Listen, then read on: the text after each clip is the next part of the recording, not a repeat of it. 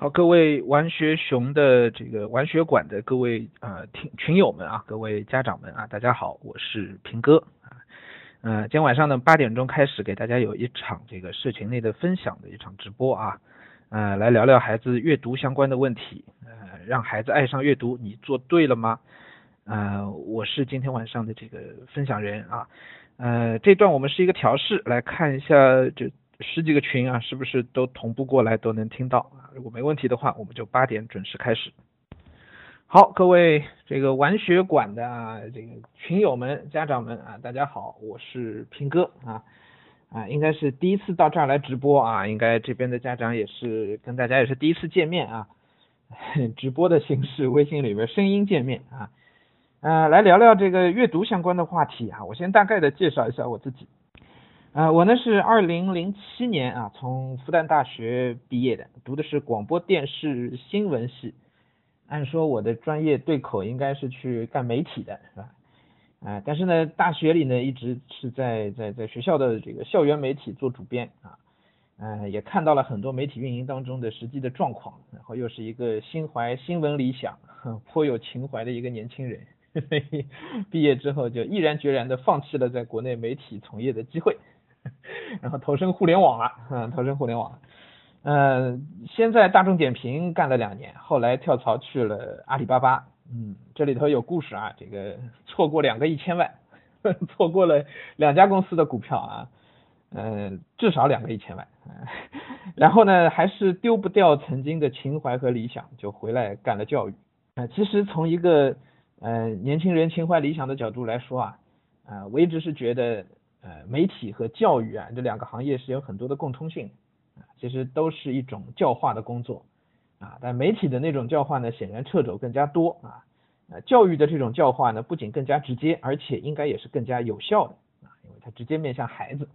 所以我其实是带有那种所谓想要改变世界啊，是真的想要改变一些东西的情怀去做的教育。那么从线下一直做到线上啊，样样都做过啊。啊，以前做过晚托啊，上过课，但我们整个的过程当中，所有的教材通通都是我们自己来研发的，就以我为主啊，去自己研发的教材，所以短短的大概两三年时间，我们就积累了有三十来本教材啊，然后当然线下做的很苦啦，这个大家也能理解啊，然后后来一六年的时候有机会就到了喜马拉雅，呃，在喜马拉雅上呢，我们因为都是原创的内容，然后还是比较得到用户喜爱的啊。我们一六年上了喜马之后，马上就成了这个喜马拉雅付费精品内容里的这个排头兵了，呃，很快就就霸占了儿童呃喜马拉雅的那个亲子频道，就儿童榜的这个各个榜单了，啊，然后在儿童榜里面深受欢迎啊，然后有了很多的听众，积累下来很多的用户听众，大朋友小朋友都有啊。那么我们讲的内容呢，也大体上在喜马拉雅录的专辑啊，大体上都是围绕着大语文这个话题的，大语文。嗯，那么大语文其实范畴很大，从诗词啊到阅读啊到写作啊，其实全部都包括，也包括语文学习的方法等等的啊啊，这些我们都会聊，因为其实也都是我这十来年的时间，我们自己做教研，慢慢的去积累下来的。那么我的这个教研呢，其实也并不是我们自己埋头做，嗯，因为之前在做线下的教育，我其实还在上海呢，还培训过一些一些区一些学校的这个年轻的语文老师啊，因为你有机会去参加区里的教研，乃至去参加一些市级的教研。所以也积累了很多的经验，就有了自己的一套比较完整的教学的体系，一套可以算是方法论吧，也可以算是一个教学的理念吧，啊，然后就把这些东西慢慢就积累下来。所以在喜马拉雅上我们讲的这个大语文的专辑呢，大体上还都是围绕着这样一个大的框架来的。这个框架里面就是，呃，国学传统文化是一个板块，然后阅读是一个板块，写作是一个板块，啊，还有一个板块就是，呃，家长沙龙，我们专门来给家长普及一些。孩子教育的一些方法啊，家庭教育当中可以做的一些事情啊，但这个家庭教育主要还是以围绕着学科教育、围绕着语文啊，中小学语文为主的。呃，其实要想提高孩子的语文成绩啊，家长在日常生活当中是有很多可以做的啊。其实说大一些，也不仅仅是提升语文成绩啦，啊，其实对孩子整个人文素养的提升来讲啊，家庭教育当中都应该有很多很多事情是可以去做的啊，就是顺手就完成的事情，只是家长可能不知道或者也没有那个心思去做啊。呃，所以就会到了学校里以后，一二年级可能感觉不到啊，之后很快就会遇到问题的，就是这个语文好像就不太上得去了啊，偏偏语文现在又是极其重要，而且是越来越重要了，对吧？嗯，全都全部都改这个部编版教材啊，各位有孩子的家长，你们早晚都会面临这个问题的。文的底子啊，应该是整个。这个学习的十二年时间，这不能这么讲，就是高考之前的十二年的时间，十二年学习当中啊，语文的底子其实是最重要的，没有之一啊，远远超过英语和数学，我就可以这样，啊，听起来挺武断的啊，可以给这样一个结论。嗯，我举个很简单的例子啊，啊，大家觉得一个一二年级的孩子啊。有些要做很简单的数学应用题，对吧？那应用题里面运用到的算术呢，也无非就是二十以内的加减法，最多加减乘除，三加减乘除都没有，加减乘除三年级的事儿，四则运算，对吧？二十以内加减法出成的这个应用题啊，如果你们家孩子一二年级的时候做这个题做错了，你觉得问题出在哪儿？是你们家孩子数学不会算吗？加减法有问题吗？呃，如果你们家有这样的娃，你遇到过这个情况啊，你应该就会很清楚了。这个跟数学其实啊，也就只有半毛钱的关系。因为孩子一二年级的应数学应用题出错，百分之九十以上的状况是出在语文上，问题是出在语文上，他不理解题目啊，他没有搞清楚应该是这个加这个还是那个减那个，他没有搞明白题目文字表达的那个意思。这样的情况在后续学习过程当中还会不断的发生，因为语文的理解能力，就文字的理解能力，直接影响到了孩子未来的自学的能力。啊，因为什么叫自学？自学跟老师教有什么差别？老师教呢，就是你们在那听，对吧？然后老师噼里啪啦在那讲啊，呃，老师讲多少你听懂多少，对吧？那这个就是语言理解能力啊。那什么是自学呢？自学是自己读书，对不对？嗯，自己读书叫自学，那么。决定自学能力的是什么东西？是文字的理解能力，对吧？能不能看得懂？能不能从文字当中举一反三？那么大家应该已经发现了，这其实所谓文字理解能力，这是什么东西？就是阅读，对不对？就是阅读啊。那么再往下面讲，这个呃，这个语呃各个学科当中都会用到语文啊。我们再讲大一些，我们到大学里面啊，不论你是哪一个专业的，你都得写论文，是吧？理工科的学习也也是要写论文的，对吧？那到了学校，到了以后踏上工作岗位都要写年终小结啊啊，都要写 PPT 啊，都是语言文字的表达，对不对啊？所以这个东西不论是短期来讲，还是放到孩子长远的人生当中去说，语文的能力都是居于一个最基础位置的。哪怕我们就缩小了，就讲这个呃高考啊，高考、中考、高考的这个考分来说，呃，基本上你呃英语。啊，文科加的其他的政治历史，啊，理科的物理化学数学，对吧？在经过一段时间的强化的训练之后，大体上都可以上到一个标准线上去。但是唯独语文呢，是你通过临时抱佛脚，休想抱出成绩来的，啊，休想能够在很短的时间内就得到提升的。啊，我同样举个例子啊，我以前很早的时候开始，我教过的一个学生，就大概是零九一零年的时候，我带的一个学生。呃，那孩子呢，就一直是就所谓理科头脑嘛，一个男孩子啊，来找我们呢，也就是这个语文不太好啊，找过来的。那么这家这个这个孩子呢，我非常喜欢，反应非常快啊，学习能力其实很强，你一教他就懂啊，一教就能就能明白，然后通过一定的训练，很快就可以提高的。他四年级到我这儿来学语文的啊，当时还不仅仅学语文了，我们当时还有一些给孩子打鸡血的那种励志的这类课。孩子状态非常好，也去引导他课上去做一些讨论啊等等。两年下来呢，这个小学毕业的时候呢，他这个语文总体上情况是不错的，是在往上走的啊。那么到初中呢，我这儿没课了，所以呢，我就跟跟他跟他们家长都保持很好的一个联系了，一直都有交流，然后时不时的也会见个面啥的。但是他不在我这上课了。然后到了初中呢，我一直听说他学习情况挺好，为什么？因为他理科头脑嘛，数学物理就特别好，哎，这看起来很占优势，对吧？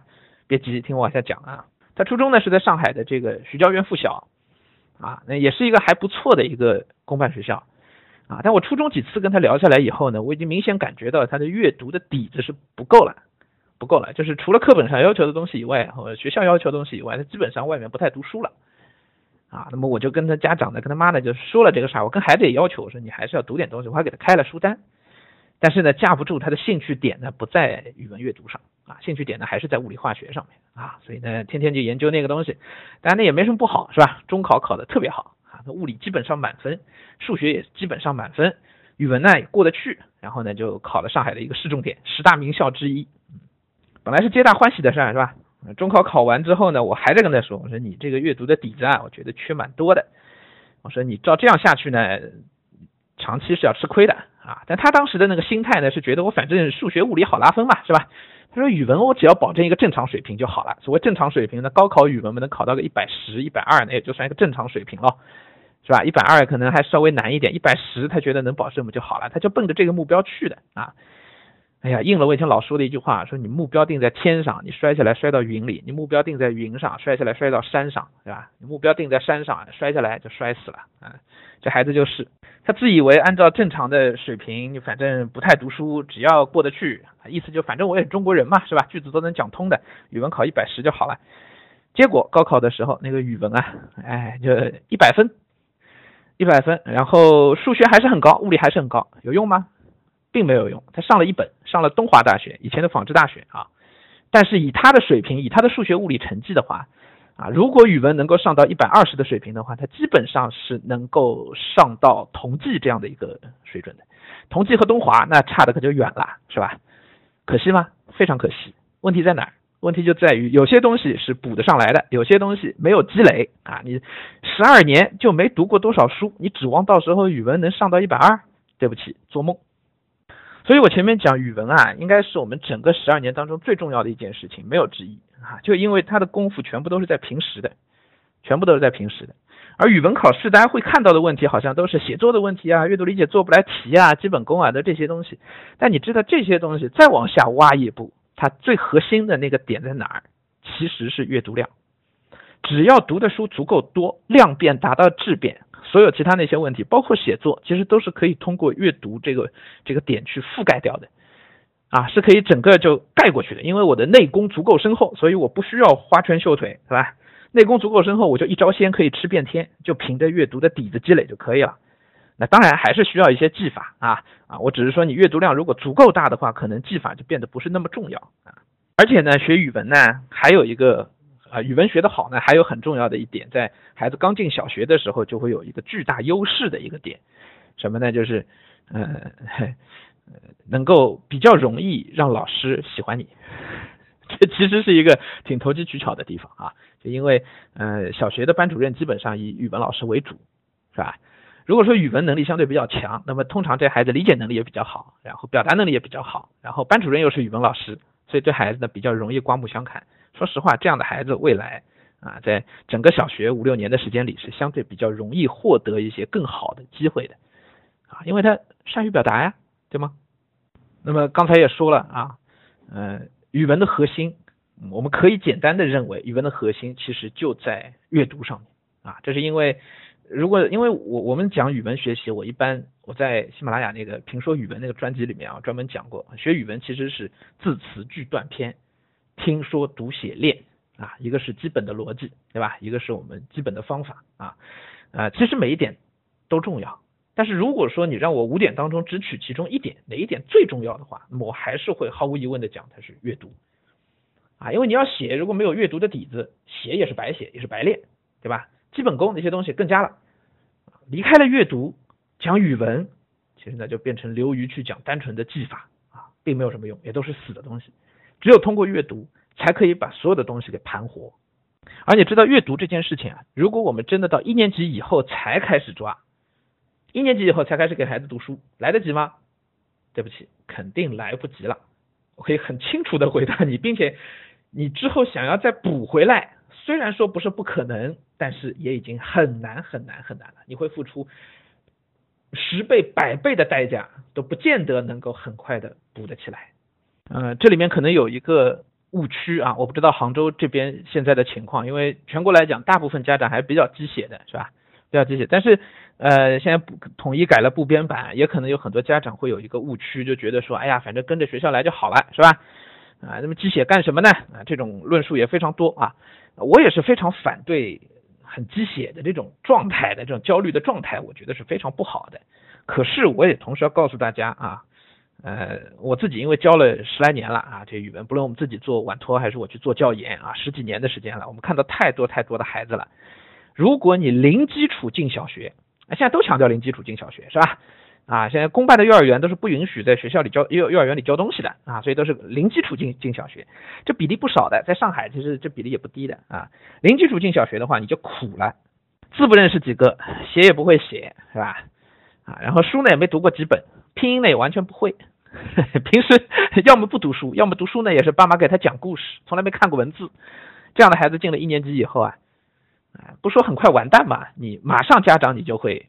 尝到苦头了，你需要补的东西太多太多太多了。那么怎么办？这么一说就制造焦虑了，是吧？我不是故意要制造焦虑啊，家长肯定会担心了，就是呃，希望孩子如果未来语文能整体上好一些，能够轻松一些，能够啊能够有点长进的话，我们应该从什么地方入手？该怎么办？其实也很简单，就是从阅读入手，就从阅读入手就可以了。啊，那么我今天要讲的后面主体部分要讲的东西，就是家长可以怎么去带着孩子去阅读。我会拿绘本来举个例子，啊，我相信那个例子你听明白了以后，其实整个你就就明白了啊。因为阅读实际上带到了语文学习当中所要求的全方位的能力，它甚至跟你的口头表达能力都是会有关联的啊，跟写作那关系是更大的，对吧？好词好句的积累通过阅读的，对吧？词汇量的积累通过阅读的，对不对？识字，识字虽然不是通过阅读来认识啊，但是孩子刚一开始认字，他要去运用，那个运用就是在阅读当中完成的啊。所以字词句段篇，一切的一切啊，语文当中所要求的一切的一切，其实都可以通过阅读去实现、去检验啊。所以一定要重视阅读这件事情，好吧？这个当然我们都是从这还是从比较眼前的、相对比较功利的角度来说的啊。我们从更大的一个角度来说呢，阅读对孩子一生都是有很大的帮助的。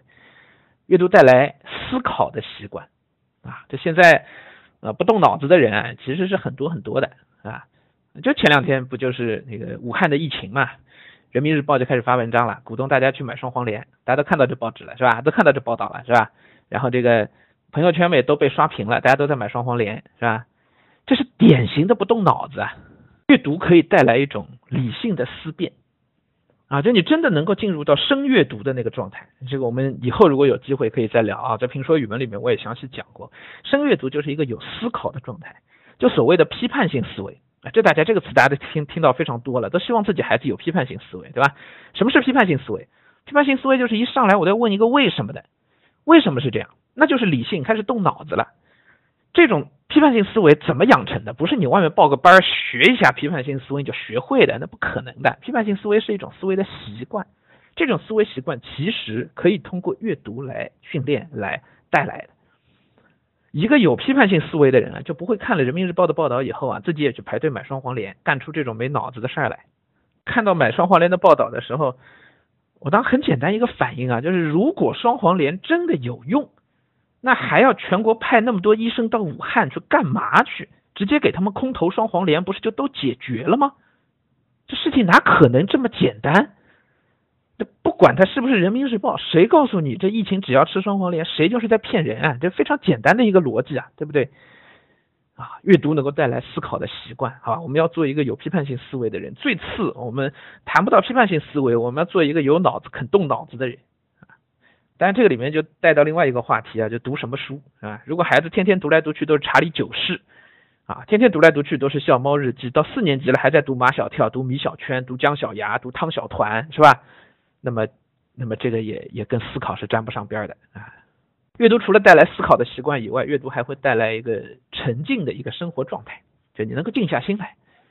哎呀，在这个五光十色的世界里啊，对孩子们来说能静下心来，第一很奢侈，第二很重要。啊，静下心来已经成为一种生产力了，啊，大家自己可以感受一下，你真的能够沉静下来，专注的去做一件事情，你的效率一定是更高的，啊，没有没有这种沉静的状态，你整个都碎片化的，你做什么事儿都不行，对不对？那更不要说放在孩子身上，你知道什么叫多动症吗？多动症就是注意力没有，就病理上、生理上注意力不能集中，那就是多动症。所以专注力这个事情。这说起来又是一个另外一个很大的话题啊！但是阅读对提升孩子或者是保持孩子从小开始就有的这种专注的状态、的沉浸的状态也是很有帮助的。大家可以想想，你生活当中好像也只有阅读这个事儿是真的能够让孩子专心致志的停下来、静下来、专注到一个点上。呃，我以前在外面演讲的时候，老是喜欢引用这个我自己大学里啊，复旦大学的几位老师的这个话啊，特别有道理。今天在这儿呢，这不是煽情啊，我这这个都是这三位老师分别在这个毕业典礼上送走自己的学生的时候说过的话，我简单跟大家分享出来，好吧？呃，我觉得，呃，也至少也可以鼓动大家说，有一颗想要去安静下来、想要去读书的这么颗心吧。啊啊！但你知道，成年人现在要去养成阅读习惯，其实已经很困难了。阅读习惯的养成，实际上是在孩子从小的时候就开始建立起来的。小时候如果没有，那以后就很困难啊。呃，外语系的外外语学院的这个屈卫国副副副教授吧，教授，然后是副主任吧，说过一句话啊。呃，读书坚持自由而无用，这就意味着我们读书不是为了用于他人所规定的目的，而是为了自己独立的生命体验，为了自己能有更大的思想自由。啊，这曲卫国，啊，曲老师，就我们说的阅读带来思考的习惯，带来理性的思辨。外语系还有一位鼎鼎大名的这个陆谷孙陆老师，啊，这个新编英汉大词典的这个这个编委会主任啊，陆谷孙陆老师，陆老师也说过一句话。希望他们，这他们是指毕业的学生啊。希望他们在谋高粱之余，就是找工作，为生计谋谋划之余，不要丢了汉墨。所谓丢了汉墨，就是丢了读书啊。能够耐得清静，随着年岁的增长，戒浮躁，去惊世，除喧杂，远消沉。外语系的老师啊，这中文的底子极好极好，才写得出这样的句子来啊。好，还有一位这个哲学系哲学王子啊，王德峰老师的话，那个比较煽情，我在这就不念了啊。好，我们开始讲正题啊。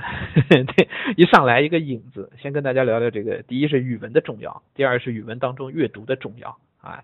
呃，可能大家听起来会觉得有点这王婆卖瓜自卖自夸的嫌疑啊，但是呃，其中的道理，我觉得大家自己可以去想啊，你不能说只听平哥怎么讲，你就怎么你就怎么信啊。自己想一想，自己理解一下，可以结合自己日常生活当中遇到的、听到的各种事儿，你自然能够判断这是不是有道理。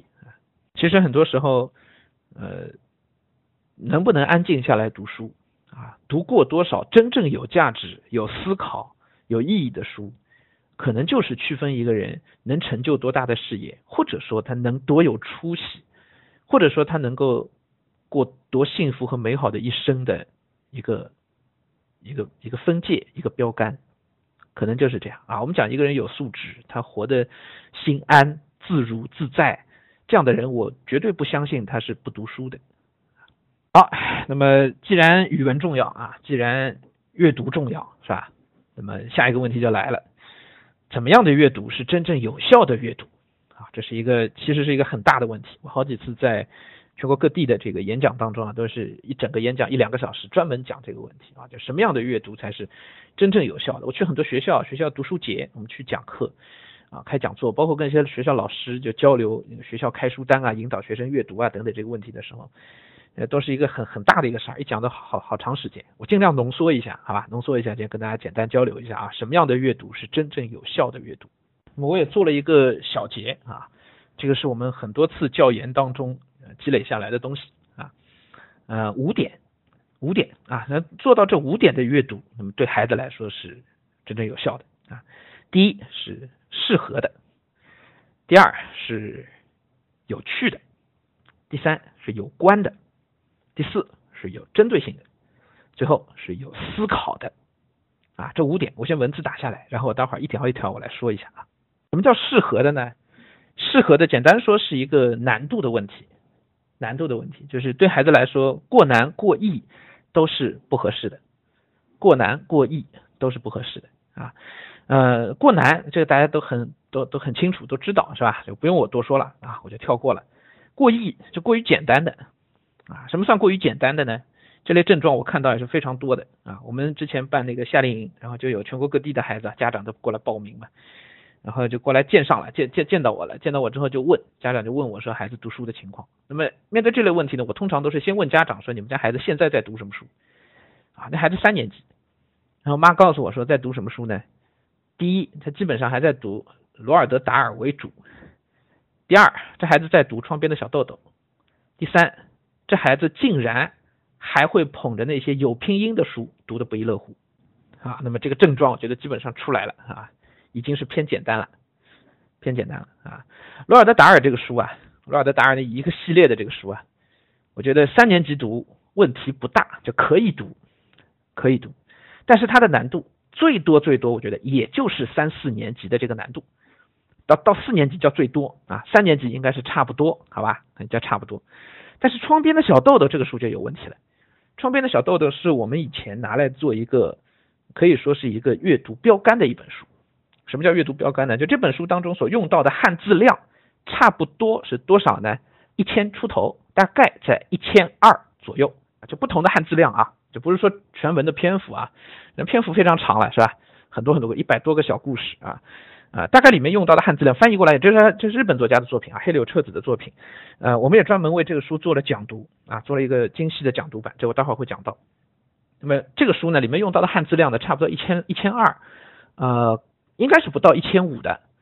那么这个识字量对应到我们课标所要求的语文学习，小学语文学习的要求量，应该在什么时候呢？课标是要求第一学段，也就是两年级两年级下半学期之前，应该要认满一千六百个汉字。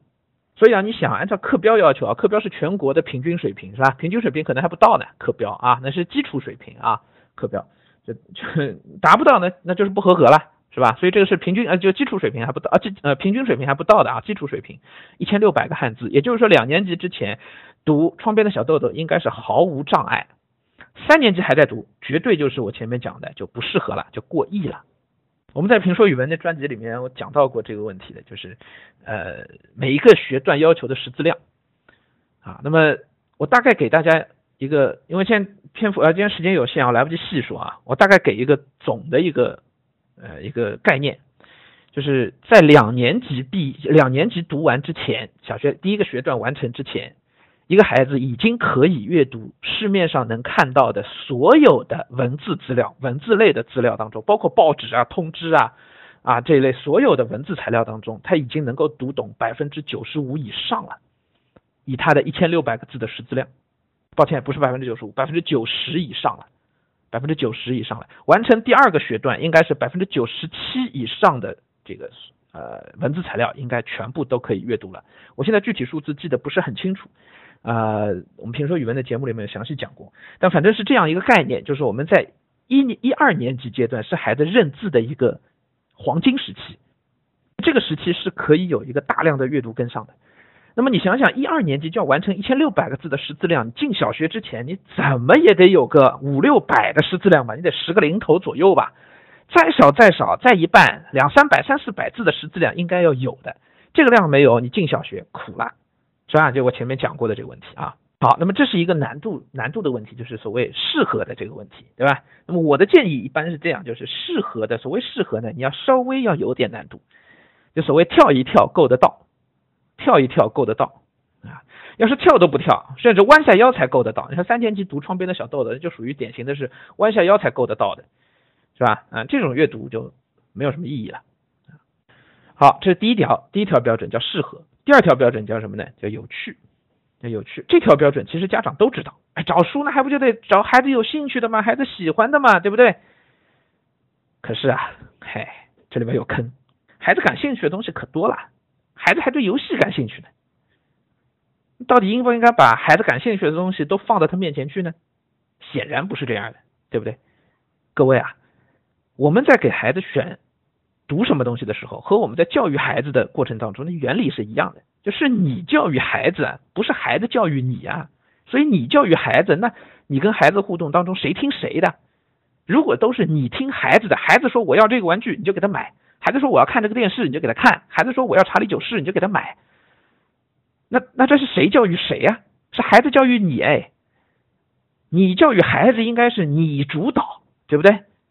所以那个有趣啊。不能简简单单的就按照孩子感兴趣为标准，这当然是标准之一，但这不是唯一的，甚至都不是最主要的那个标准。有趣没有趣这件事情，应该家长自己大概读过以后去有一个判断，而不仅仅就是，哎呀，孩子喜欢我就给他买。所有给孩子买查理九世的孩子家长都是因为冲着这书孩子爱看啊啊就买了。这种书严格来讲对孩子的。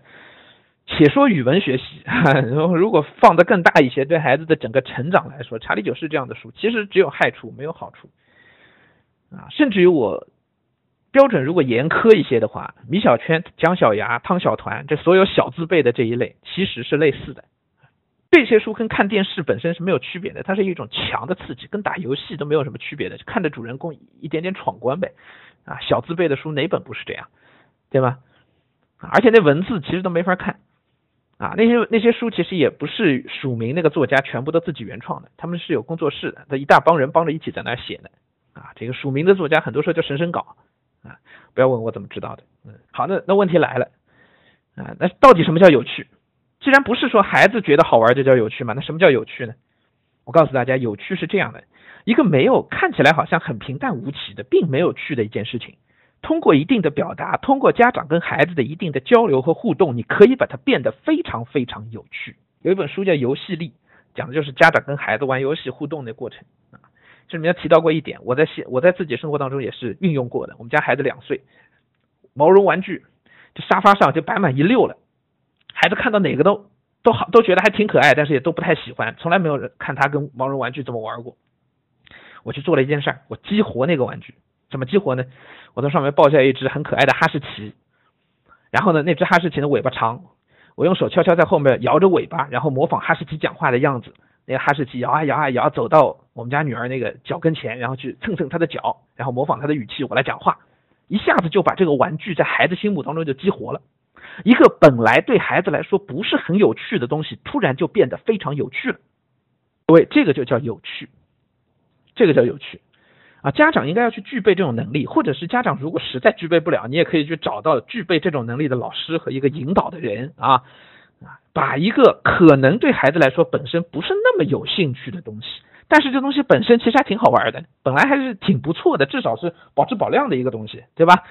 啊，经由这个人或者经由家长自己的一些个激活的动作，一些个引导啊，一些个讲解，一些个互动，可以把它变得很有趣。这种有趣对孩子来说是真正有价值的。我请老师要举一个例子的啊，我很多演讲里、很多讲座里我都说到过。我高中的时候，语文老师就跟我们说鲁迅多好多好多好。那么所有我们这一代的人都都是被鲁迅折磨过的人，是吧？从初中开始就读到鲁迅了，《纪念刘和珍君》那《呐喊》一样样都读过来的，是吧？苦的不得了，是不是？哎，高中语文老师跟我们说鲁迅多好多好多重要多重要的时候，我一点感觉都没有的。我什么时候开始对鲁迅有感觉了？我去年开始我在读鲁迅全集，啊，兴致盎然。然后我大学的时候其实也把鲁迅全集基本上一些除了两地书以外，基本啊，这除了那个日记以外，我基本上全部都过了一遍。大学里那个兴趣从哪里来的？因为我大学里上了一门课《文学原点导读》，当时那个老师第一堂课讲什么东西呢？第一堂课就跟我们讲鲁迅跟许广平谈恋爱写的那个情书。我的天呐，太精彩了！鲁迅这个同学就无趣到这样的地步，就他写情书的时候都是那种革命战斗的语言，都会都会来的。然后他偶尔会有一点浪漫的表达，那浪漫的表达照样我他读起来就觉得半通不通的那个句子。鲁迅是一个在爱情上很低能的一个人，因为他从小就年呃十十八岁不到嘛就被家里指就被家里那个安排了一个安排了一个老婆嘛，是吧？所以他后来他看到许广平的时候已经是老师的身份了，但他在爱情上没有启蒙过，他是常年自己独身生活的。啊，所以那个情书写的真是太好玩了。我们当时那个课第一堂课啊，大家选课刚选好，还没有最后敲定，你还可以退这个课。然后老师就把那个这个这个一部分两地书，一部分的情书就拿出来给我们就分享一下啊，我太好玩了，我当时就选了这个课，然后就对鲁迅就读进去了。你知道鲁迅就是很典型的这样一个作家。我们因为外在的各种各样的原因，背景性的原因，我们会觉得烦都烦死了，是吧？谁愿意读鲁迅啊？你你看到他就挠头，一个头有三个大，是吧？可是厉害的人啊，厉害的老师就是可以在里面给你找到那个点，引发你兴趣的那个点。其实远不止这一个情书啦，情书这东西只是当时最容易吸引我们那帮大学生而已，是吧？其实鲁迅的文章里有趣的点有非常非常多，鲁迅那种逻辑思辨的那个能力啊，他那种跳脱的那个语气有很多点啊，这老师都能够把那点抓出来，然后哎，无趣的东西就会变得非常有趣。一旦有趣了，这书的阅读就是有效的了。啊，有趣的讲过了啊，其实有趣里面我还有很多很多例子啊，今天来不及讲了啊。呃，下一点，第第三点啊，什么样的阅读是有效的？第三点是要有关，所谓有关是跟孩子日常生活是要能够建立关联，不是说一定要写他日常生活的才叫好书啊，就是能够建立关联的是最好的，能够建立关联的。所以不能建立关联的那些科普啊，其实这东西啊读了是没有什么用的。哎，这类科普其实是非常多的，是吧？当然再强调一遍，不是说那些东西没有用啊，它也有价值，但是一定要建立起关联，那才能真正见效。比如说一个孩子爱读恐龙的书，有用吗？看起来没用，恐龙跟你生活肯定没有关系了，是吧？不可能有关系了。但是为了让孩子喜爱的读恐龙的那个书能产生价值，我们可以怎么做呢？我们可以让孩子把他读到的和恐龙相关的东西有意识的去跟家长、跟同学分享出来。他一旦经由自己的嘴去做这样一遍分享，把他知道的东西跟跟他平时的玩具关联起来，跟他身边的人关联起来，给他买点恐龙的玩具，有了这样的关联性，他之前的阅读就会发生作用，对不对？如果没有这一步关联，恐龙对孩子来说不会有兴趣的。有关这一点其实跟有趣是密切相关的。啊，有关的东西往往有趣，有趣的东西呢，十有八九也都是跟孩子的日常生活是得要有有关的。没有关的东西，让孩子要建立兴趣还是非常困难的，对吧？就像老师给大学生讲鲁迅情书，那也是因为跟咱们多少有点关系，是不是？所以这里面还是一个引导的问题。你看，说回来还是这个问题，就是家长能不能把一个书，把书里的一些东西跟孩子的日常生活去建立起关联来？一旦你建立关联，孩子就会觉得，哎，好玩，有意思。所以，怎么把无趣、可能无趣，或者是对孩子来说他感觉无趣的东西，他不关心的东西，去建立关联，让变让他变得对孩子来说有趣呢？家长要能够在里边去完成这一步引导的工作。好，后面两点我就大概的带过就好了。一个叫有针对性，有针对性，有针对性的是指这一类亲子的阅读啊，就你要根据孩子的能力，根据孩子的兴趣，根据孩子的这个呃生活的一个状态去选择一些书。啊，去呃跟他做有针对性的这样的交流，是吧？这是一点。还有一个呢，就是其实最最深的、最难的一点啊，就是要有思考的阅读才是真正有效的阅读。这也是我们对其实对一些呃小学高年级或者初中的家长，我一直讲的深阅读、深阅读啊，就是有思考才是真正有效的。啊，没动脑子，其实那个读书啊都是很浅的层面。但我们现在啊，大家这边的年龄还相对小，孩子的年龄相对小一些，我们可能还谈不到这一步，是吧？我们就先主要从兴趣的那个角度去去展开啊。那么要说引起孩子兴趣的方法，其实就有非常非常多了。我其实刚才讲到那个有关建立关联，就是一种引发孩子兴趣的很好的方法，是吧？还有还有什么方法呢？我接下去就要举那个绘本的例子了。绘本大家现在应该都读过是吧？那在这个群里的都给孩子买过玩具是吧？那一定也都给孩子买过绘本了，对吧？好，那么我来讲讲一个绘本该怎么用。绘本现在这个书都贵的不得了，是不是？随随便便四五十块一本，有些四五十块美金一本，是吧？我都见到过啊，而且一买都是一套，哎呦，这真真是要死要活的啊！我们家现在也面临这个问题，嗯。呃，但但问题又来了，你这个就算你有钱，你也不能买了都堆在家，是吧？然后翻一遍，从头到尾读一遍，再也不去读了，啊，就这书就真是白买了，浪费啊！对孩子来说也起不到那个作用。绘本要怎么读才有效呢？这个事儿我其实很早很早就开始研究了，在一零一一年的时候，我们当时线下课开了一个看图说话的课，看图说话。你知道学校的看图说话，我们都是非常土的，就是写那个四格四格的那种话。那我呢，开始就改变这教学方法。我那时候先用的什么材料做看图写话的素材呢？用的那个呃叫什么《父与子》那个漫画《父与子》。后来呢，发现那个还稍微难了点，于是呢，我就再往回退。这个时候呢，我就想到了绘本。所以呢，我其实在大概一零一一一二年的时候，我在线下我们教学点里干过一个事儿，就是差不多我们自己建了一个绘本库啊，就买了好多好多好多好多绘本，当时把我们都买穷了。啊，一个小型的绘本图书馆，然后把那个绘本就全部都拍下来，就做成我们看图写话的这个素材，让孩子看着绘本来完成学校写作要求的看图说话，一二年级都要求的看图说话。哎呀，这效果奇佳无比。那么这就是绘本怎么读了啊？大家如果是四五四岁、五岁、六岁这样的孩子，还没学龄前的孩子啊，你不用去考虑看图说话的这个问题，不用去考虑它。但是读绘本同样可以读的不仅有趣，而且对孩子帮助非常之大，可以为未来的看图写话，为未来孩子的写作能够打下很好的一个基础的。我们说一本绘本有趣，是有趣在哪些层面上？我们说一本绘本好，是好在哪些层面上？无非是什么？第一，故事好；第二，画面好；对吗？第三，文字好，无非就是这样了，对吗？故事好，那一个绘本从头读到尾，你就知道故事好不好了。更重要的，对孩子的吸引的地方是在哪？是在它的画面好不好？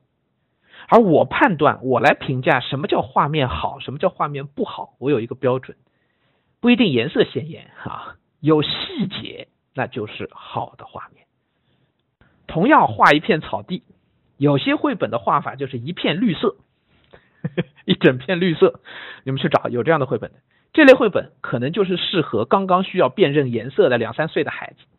对，也有一些绘本，一片草地上面能给你画上各种各样的细节。小朋友丢在那儿的玩具，一条小狗，一朵小花，一棵树，甚至一坨狗屎都可以给你画在那草地上。对，这样的绘本是有细节的。这类有细节的绘本是我最喜欢的。拿来干嘛呢？很简单，就带着孩子啊，就引导他指着带着，最好是不要你指，最好是孩子来发现。发现什么？就发现其中的绘本。哎呦，你看这个大卫啊，大卫不可以。这套绘本大家都见过，对吧？啊，我这个都都就背出来了啊！你看这个大卫光着屁股呢，是不是？他光着屁股在哪儿走啊？马路上。哎呦，你看妈妈在后头，妈妈在后头伸着手叫他呢。哎呦，这大卫实在是太调皮了。大卫不可以的第一幅画面是什么？大卫脚踮起来，双脚踮起来，站在那个椅子边沿上，伸手去拿碗柜上的那个那个那个曲奇饼干，对不对？还伸着舌头，对不对？对，伸着舌头就是那个细节啊。你想想，学校看图写画要求的是什么？那文章就要写，那句句子就要写具体，画面都要表现出来，对吧？你如果能写出来，他是伸着舌头，哎，那这个细节就有了，这文章就精彩了，是不是这样？对，所以你在从小开始带孩子读这样的绘本的过程当中，不要就一句话过去。大卫想要拿饼干吃，哇，太无聊了，各位。你要是这样去读这个绘本，你说孩子会爱上这个阅读，会爱上这个绘本吗？哦，大卫想要吃饼干，他吃到了吗？不知道。下一幅，下一幅，就就一路就下去了。啊，大卫把地板都搞脏了，就过去了。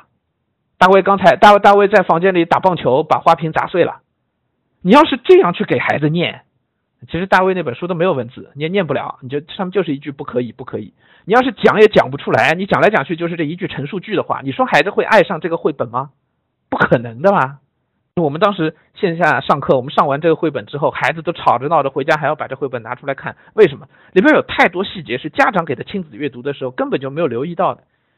但是在我们课上提出来了，有些是我提的，有些是我引导之后，孩子自己就相互就能提了。啊，伸着舌头啊，你看那个碗柜下边还有碗，哦，你看他脚都快要离开那凳子了，哎呦，太危险了。还有大卫泡在浴缸里玩呢，浴缸的水有多脏，里边有。